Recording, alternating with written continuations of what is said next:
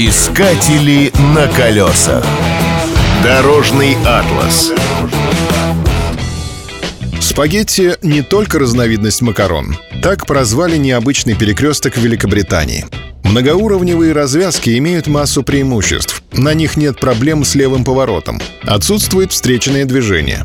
Пересекаться в одной точке может любое количество дорог. Не нужны светофоры. Отсутствуют пешеходы и пешеходные переходы. Этот вид автомобильных хабов набирает популярность по всему миру и непрерывно усложняется. В Шанхае есть дорожно-транспортный узел, который насчитывает 6 уровней. Сложные развязки есть в Италии и США.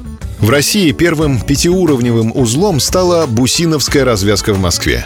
Но всех заткнул за пояс перекресток спагетти в английском Бирмингеме. В этом месте невероятным образом переплелось 18 направлений движения транспорта.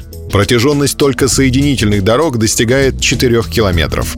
Транспортный узел насчитывает 5 уровней. Если посмотреть на это сооружение с высоты птичьего полета, можно подумать, что кто-то выложил на тарелку огромную порцию спагетти. Отсюда и название.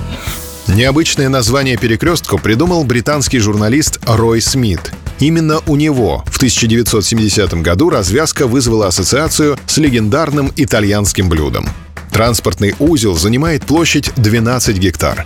Эстакады поддерживает 559 железобетонных колонн высотой до 24 метров. Под автострадой проходит железная дорога и судоходный канал.